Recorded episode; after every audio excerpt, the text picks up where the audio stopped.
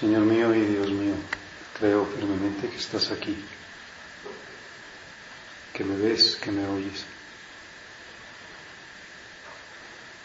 Te adoro con profunda reverencia. Te pido perdón de mis pecados y gracia para hacer con fruto este rato de oración. Madre mía Inmaculada, San José, mi Padre y Señor, Ángel de mi guarda, intercede por mí.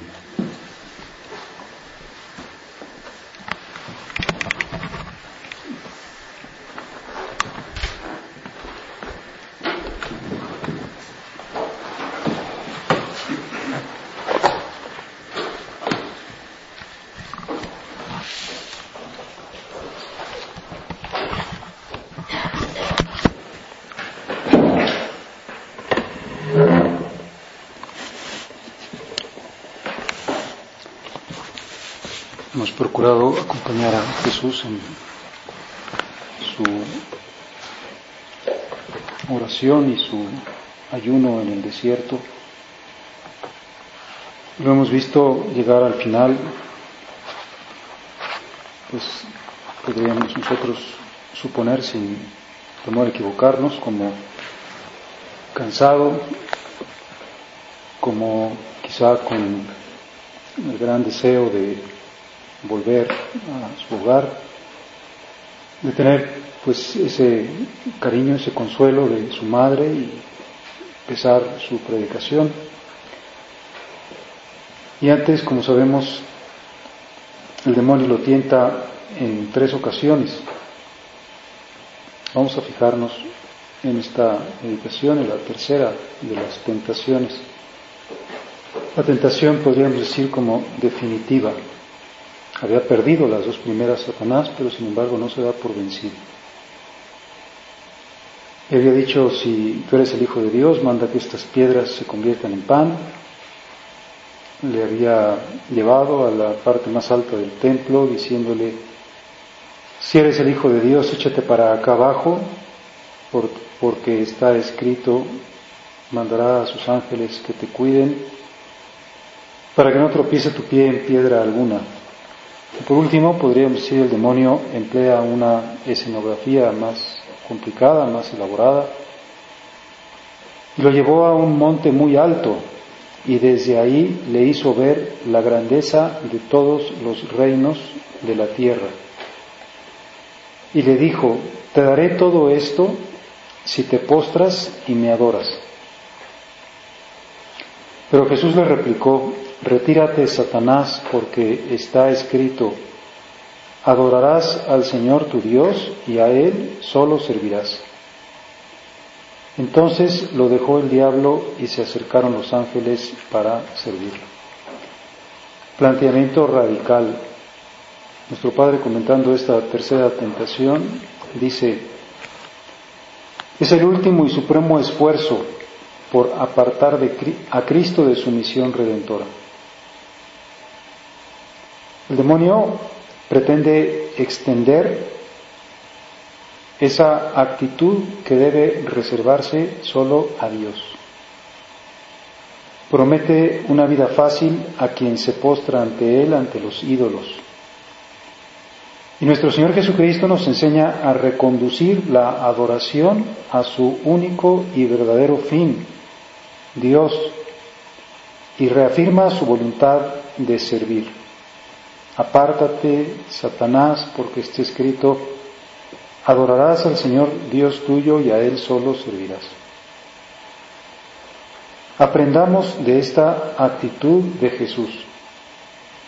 El cristiano sabe así que es para Dios toda la gloria y que no puede utilizar como instrumento de intereses y de ambiciones humanas la sublimidad y la grandeza del Evangelio. Pues en esta meditación, en este tema del retiro, nos pide hablar de la santidad.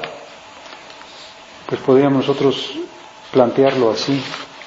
La santidad es una definición radical por Dios, hasta sus últimas consecuencias.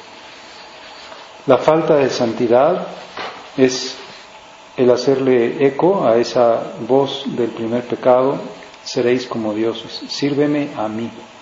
Sirve a cualquiera de esos ídolos, a cualquiera de esos señuelos, a cualquiera de esos intereses, porque la batalla es absolutamente sin cuartel.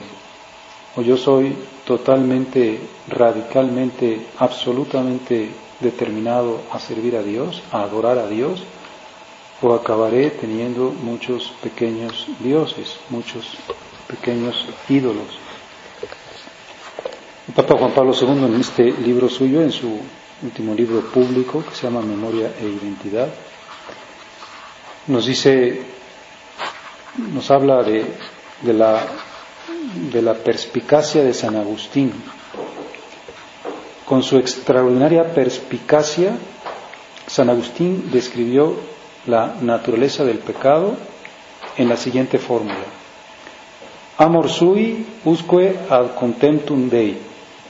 Amor de sí, amor de uno mismo, hasta el desprecio de Dios. Eso es el pecado. Precisamente el amor sui fue lo que llevó a los primeros padres a la rebelión inicial y determinó la propagación en lo sucesivo del pecado a toda la historia del hombre. Esta dimensión del pecado no podía tener un contrapeso adecuado más que en la actitud opuesta. Amor Dei usque ad contemptum sui. Amor de Dios hasta el desprecio de sí mismo. Esto es lo que decide nuestra vida entre el bien y entre el mal. Pues la santidad es amor dei usque ad contemptum sui. Amor de Dios hasta el desprecio de sí mismo. Una radicalidad. Es que tengo la invitación a amar a Dios así, absolutamente, y eso conlleva de modo necesario mi propio desprecio, el rechazo de mí mismo, las, los dos amores que fundaron dos ciudades. Vamos a pensar si nosotros estamos amando a Dios con todo el corazón y con todo el alma y con toda la mente y con todas las fuerzas porque este es el mayor y el primero de todos los mandamientos. El Papa Benedicto XVI, como sabemos, nos ha explicado en la encíclica Deus Caritas es que, que el amor no basta con que sea un amor racional, un amor de ágape, ha de ser también un amor de eros, un amor de pasión, pero si no amo a Dios con la pasión de mi amor, no lo amo totalmente. Si no lo amo así, amarás al Señor tu Dios con todo tu corazón, con toda tu alma, con toda tu mente, con todas tus fuerzas. ¿Qué queda de tu corazón para amarte a ti? ¿Qué queda de tu alma? ¿Qué queda de tu mente? Con todo, dice. Todo te exige el que te ha dado todo. Se te manda que ames a Dios de todo corazón para que le consagres todos tus pensamientos. ¿En qué pienso?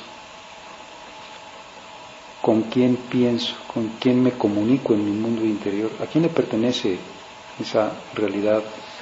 Pues que es solamente mía, que, que no comparto porque es intransferible. En mi mundo interior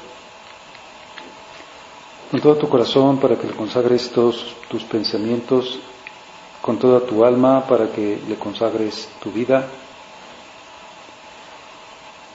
toda tu vida, estamos dedicados a Dios, vocacionalmente orientados en plenitud a Dios. Nuestro Padre le gustaba decir, somos los aristócratas del amor en el mundo somos aquellos que tenemos que recordar la fuerza del amor de Dios porque estamos plenamente metidos en la esfera del amor, en la órbita del amor.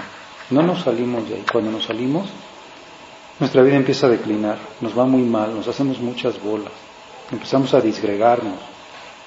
Por eso decíamos pues, este curso de retiro lo que busca fundamentalmente y lo que buscamos siempre, porque es el sentido de nuestra vida, es volver a como reconstituirnos, a reordenarnos porque lógicamente nosotros estamos constantemente sufriendo esa tentación, adórame a mí, adora a este ídolo, adora esta tontería, adora esta simpleza, déjate manipular, déjate esclavizar. hablaba con uno de los sacerdotes que está aquí y me decía, pues, no sabes qué difícil es pues la labor con la gente joven, hacer como que se, como que se desprendan de, de todo el mundo electrónico. O sea, desde estar toda la tarde, horas y horas con la computadora prendida, pero no crees que tienen una cosa que están haciendo, tienen cinco o seis ventanas abiertas y mientras mandan un mail, pues están viendo un video y bajaron una película y están con un videojuego y chatean con tres o cuatro personas al mismo tiempo. Y dije, bueno, ¿y la vida interior? Pues nada, por supuesto que no hay nada de vida interior están vendidos. Y tú eres el aristócrata del amor en el mundo, tú eres el testigo del amor. Entonces el que, el que dice, oye, esta es la manera de vivir. Dos amores fundaron dos ciudades. Una radicalidad de opción hacia Dios siempre. Con toda tu alma, con toda tu inteligencia, para que le consagres todo tu entendimiento a aquel de quien has recibido todas estas cosas. Eso es lo elemental de justicia, de orientar nuestras capacidades a aquel al que nos las ha dado. No deja parte alguna de nuestra existencia que debe estar ociosa y que dé lugar a que quiera gozar de otra cosa. Y el Señor dice, solo a Dios adorarás, lo adorarás solo a Él. Apártate de mí, Satanás. Y como siempre Satanás pues no se presenta de modo descarado, sería muy claro decir, bueno, pues mi opción por Dios o por el demonio, sino que se me presenta con muchos disfraces, con muchas tonterías. no tienes radicalidad, no, no tienes una opción definitiva porque no tienes el contentum suyo, o sea, no te desprecias absolutamente, no lo buscas a Él, muchas veces estás buscando a ti. Y quizá el fracaso de mi vida de amor y mi vida de santidad puedan ser pues la búsqueda de compensación, porque no llego al final a, darle aquellas cosas en las que me busco. No soy radical, y a lo mejor puedo encontrar mil pretextos y decir, pues es que todo el mundo lo hace, o todo el mundo lo tiene, o todo el mundo vive así. Sí, pero yo tengo una vocación especial. Soy un alma elegida por Dios para testimoniar su amor en el mundo.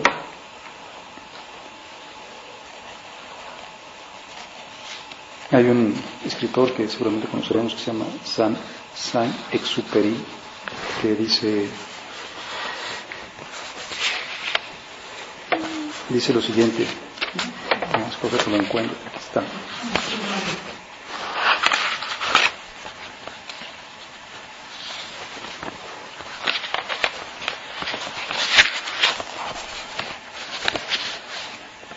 No, no encontré, no encontré la cita. Lo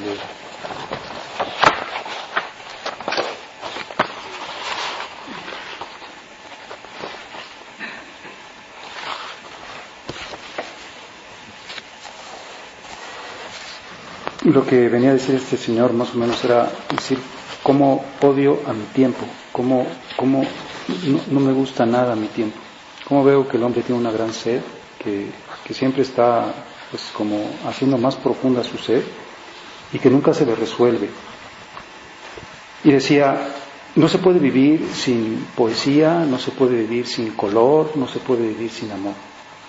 No se puede vivir sin poesía, no se puede decir, oye Señor, ¿y aquí qué manifestación del amor estás tratando de, que yo descubra? ¿Cómo, ¿Cómo puedo entender tu designio providencial de amor aquí? ¿Cómo puedo hacer que todas las realidades de mi vida se conviertan en una ocasión de amarte más? Empezando por mis normas.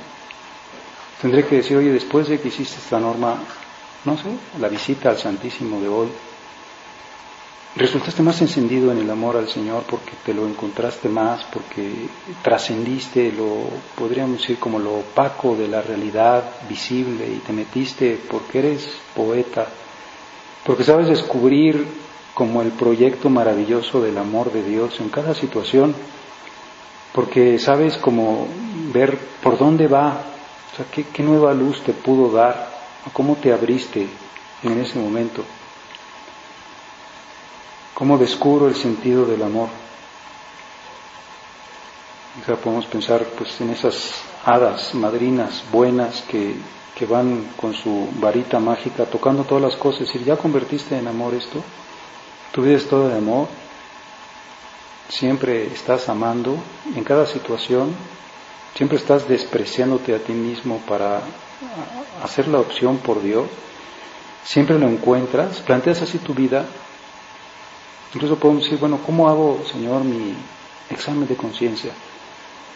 A lo mejor mi examen de conciencia puede tener el riesgo de que a veces yo también me busque a mí porque, no sé, porque soy una persona muy escrupulosa para fijarme en mis defectos y muchas veces me, me cargo la conciencia por mis fallas y me recrimino. Y a lo mejor estoy, estoy perdiéndote de vista, estoy perdiendo de vista que yo no importo, que absolutamente, radicalmente el que importa eres tú. Yo tendría que preguntarme todos los días, pues ¿dónde te amé más y dónde perdí tu amor? ¿Dónde no supe amarte? ¿En qué situación no te amé? Dicen que, que nuestra vida es como una réplica de la historia sagrada, de la historia de la salvación. Y, que por eso nosotros estamos como siempre pareciéndonos muchas veces a lo que Dios hizo con su pueblo elegido y cómo lo fue llevando y cómo le puso pruebas y cómo flaqueaba el pueblo elegido y cómo volvía a Dios a manifestarle su amor, cómo se le manifestaba muchísimo más cercano que a los demás pueblos y cómo los judíos, los hebreos, tenían que estar viendo siempre dónde estaba la providencia de Dios, qué les quería decir con cada cosa. Y quizá yo cuando llegue cada noche podré decir, bueno, ¿y dónde se manifestó tu providencia divina hoy en mi vida? ¿Dónde te descubrí? A lo mejor tengo que hacerla un poco como pues como esos detectives clásicos que, pues no sé, que decían, aquí está una persona que tiene en sus zapatos polvo de tal color, pues seguramente viene de esta parte de la ciudad. Ya te descubrí de dónde vienes porque tienes polvo en tus zapatos. ¿Y por qué me estás mandando, Señor, pues esta situación de lo que sea, de aridez, de sequedad, de tristeza? ¿Cómo me estás amando aquí? ¿Y cómo estás esperando mi propia correspondencia? Porque al Señor lo único que le importa es eso, lo que le importa es que estemos con Él, que volvamos a Él. Y nos preguntaran, ¿qué vas a hacer en la eternidad? Pues tendríamos que decir, voy a estar amando a Dios, voy a estar contemplándolo. Y te estás ejercitando en esta vida, en ese sentido único de, todos tus pasos, de todo tu caminar, de todas tus situaciones aunque a veces parezca que Dios pues se porta un poco con dureza, al final lo que va a hacer es hacer salir de ti su verbo, se va a encarnar en ti el verbo. Va a repetir la historia del pueblo de Israel, que es la historia de la iglesia y que es la historia de cada alma, porque es la historia de la salvación. Pues es lo que a Dios le importa. ¿Qué le importa al padre del hijo pródigo pues cuando su hijo regresa? ¿Por qué se pone tan contento? ¿O por qué regresa? Pues, pues la felicidad del padre es sencillamente porque ya está su hijo con él, porque llegó de, del pecado, de la miseria, de no estar en la casa de su padre. Y el Padre Celestial se, podrá, se pondrá muy contento cada vez que yo diga, me fui tengo tres horas perdido, soy como el pródigo que estuvo cuidando cerdo, pero ya regresé y estoy contigo. Mi vida es una historia de amor que recomienza o que puede recomenzar en cada instante. Ha comenzado muchas veces, lo he perdido, pero me da la oportunidad de volver a recomenzar. Vamos a darle a Dios esta alegría de decir, aprendes a vivir en el amor, tienes un compromiso de amor, aprendes a hacer siempre la opción por mí, siempre vuelves a mí, rechazas los ídolos, no eres remiso en el amor, no tienes un amor menguado, no eres suficientemente poeta, no trasciendes la realidad, no me descubres, no te quedas tantas veces en pues en lo inmediato, en lo racional, en lo terreno. Veamos, Señor, con un amor tibio. Te pongo condiciones. Te doy hasta cierto límite. pues que nos resolvamos a no hacer otra cosa en nuestra vida que estar amando. Que sea esa nuestra única ansia. Convertir todo en amor. Va perdiendo en tu vida atractivo todo lo demás. O sigue habiendo muchos idolitos. Esos ídolos que, como dice el Salmo, tienen ojos y no ven, tienen oídos y no oyen, tienen pies y no caminan, porque no te van a dar la felicidad, porque no tienen nada que ver con tu vida eterna, con, tu ocupación en la eternidad. Nada que ver, aunque tenga yo los cuatro millones de videos de YouTube y pueda estarlos viendo, no tienen nada que ver con mi vida eterna. Y pueden ser que tengan mucho que ver con la pérdida de mi vida eterna, aunque parezca una tontería, que me aficioné a esta cosa. Pues tienes una ansia que te, como que te nuble el ansia de Dios, el ansia de su amor, el ansia de su compañía, el ansia de su presencia, el ansia de su conocimiento en esa historia tuya única, personal. Te afirmas a ti el amor de Dios hasta el desprecio de sí mismo, el amor de sí mismo hasta el desprecio de Dios opto siempre por ti. No tengo mayor consuelo que, tu amor. Me siento, Jesús, bien pagado con tu amor. Bien pagado con tu amor.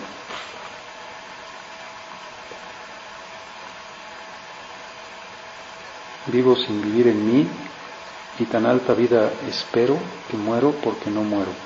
Vivo sin vivir en mí. Vivo en ti. Vivir en ti. Entonces, pues nos daremos cuenta que toda nuestra vida está orientada en ese único sentido, absolutamente todo. Y si yo no encuentro el sentido del amor, pues es por mi culpa, no es porque no lo tenga. Si algo me ha amargado, si algo he rechazado, es porque no fui detective, porque no fui poeta, porque no descubrí, pues qué sentido tenía aquello que me estabas mandando para amarte más no estaba yo como suficientemente entrenado, porque no venía de la oración y no venía del ayuno. Y entonces cuando llegó el demonio y me puso una simpleza, me, pintó un escenario como falso, una, una así como, no sé, como una cuestión especial de, luces y sonido, de, de efectos, pues ahora sí que me fui en la finta y te perdí por una bagatela. Dice la biografía de Santa Teresita que en una ocasión estaban las monjas del convento pues en uno de sus recreos y, tenían una, un recipiente con papelitos. Entonces cada una pues sacaba un papelito y estaba escrito algo en ese papelito. Y, y cuando le tocó su turno a ella, sacó un papelito y lo leyó y dicen que se puso como muy colorada, como que se ruborizó se sintió como enormemente confundida. Ese papelito decía, si en cualquier hora del día te preguntan, ¿qué estás haciendo? Puedes responder, estoy amando a Dios. Como que Dios le había hablado a través de ese papelito. Tú puedes responder en cualquier hora del día, ¿qué estás haciendo? Pues no estoy haciendo un plan apostólico, estoy cumpliendo un encargo. Estoy haciendo la cuenta de gastos. No, estás amando, estás amando a Dios, estás uniéndote a Él. No, no es independiente aquello de la oferta de su amor siempre presente. Te dice con todo tu corazón, con toda tu alma, y siempre, y van a estar cruzándose por tu vida constantemente estas tentaciones, sobre todo esta tentación fundamental, la tercera. Satanás saca todas sus armas y dice, con esta seguramente cae.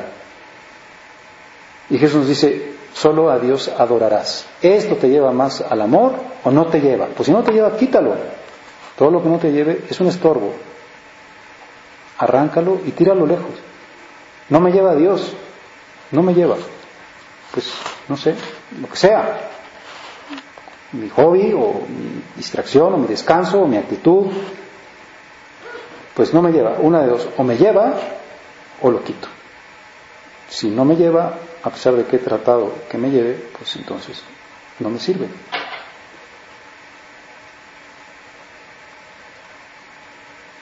...47 años ofreció San Juan Bosco... ...los 47 años que fue sacerdote...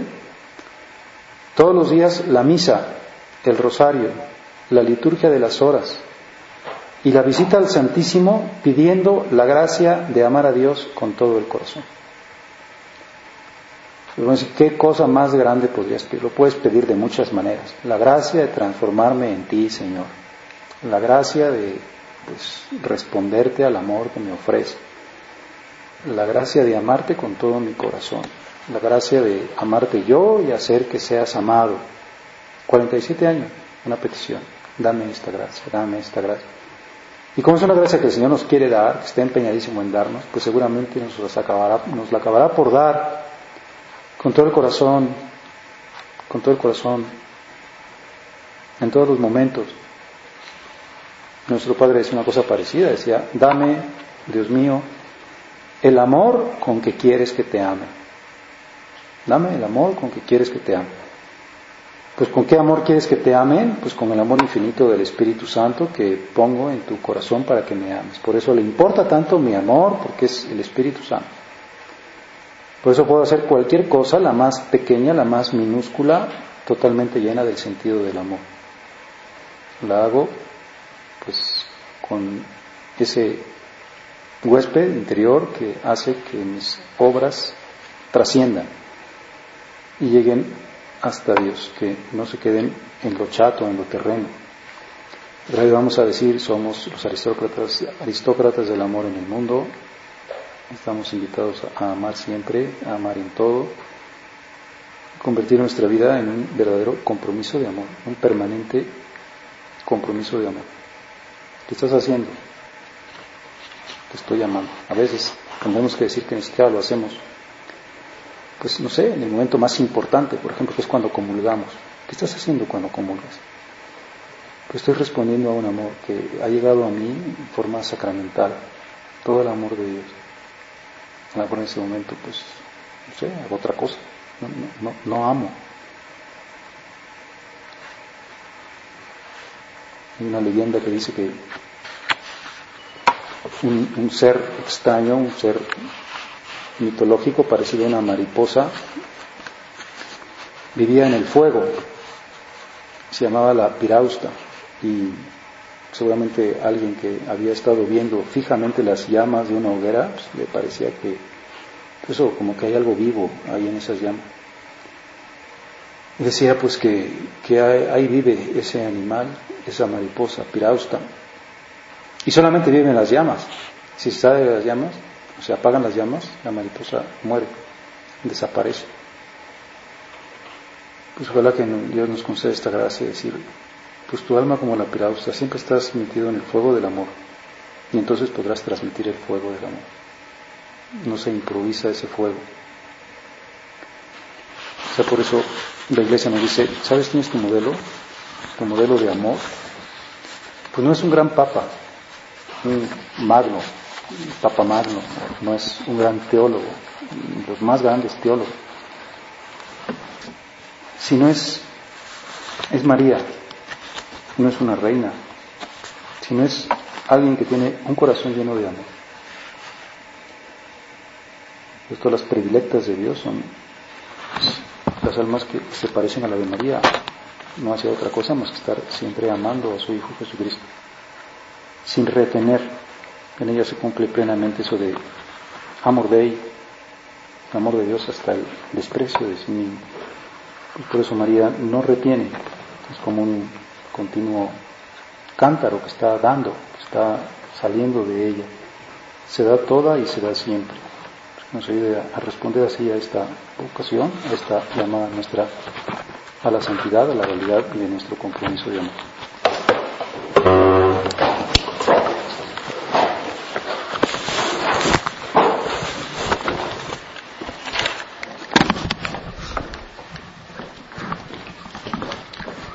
Te gracias, Dios mío, por los buenos propósitos.